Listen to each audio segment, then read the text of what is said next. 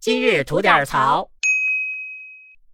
最近辽宁阜新有这么一个判决书，成功的引起了我的注意。嗯，哎，什么事儿呢？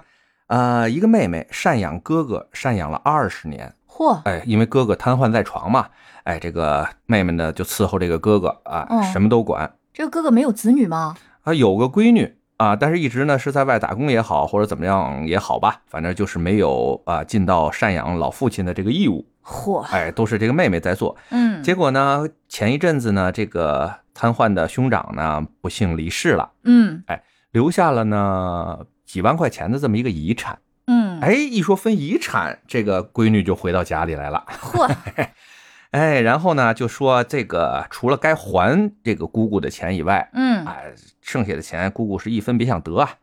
这么狠心的吗？嗯，于是双方就对簿公堂了嘛。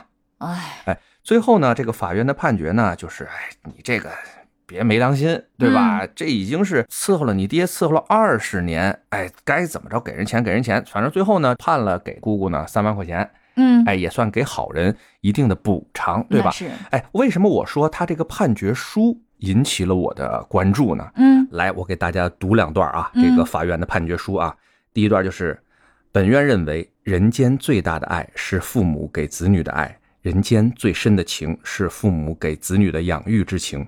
本案的被继承人马振文生前身患二十年的重疾，本已尝遍世间疾苦，事后因留下八点四万元的房屋动迁款分割问题，致两位至亲对簿公堂，奈何？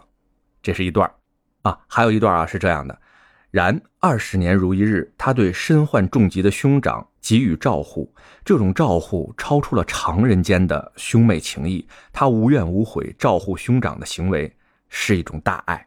嗯，太棒了。哎，这个我看了不少判决书啊，这份判决书的确是相当有人文情怀对，的哈很。温暖哎嘿嘿，嗯，对呀、所以呢，这个判决书呢被网友们称为啊行文最为感人的判决书。嗯，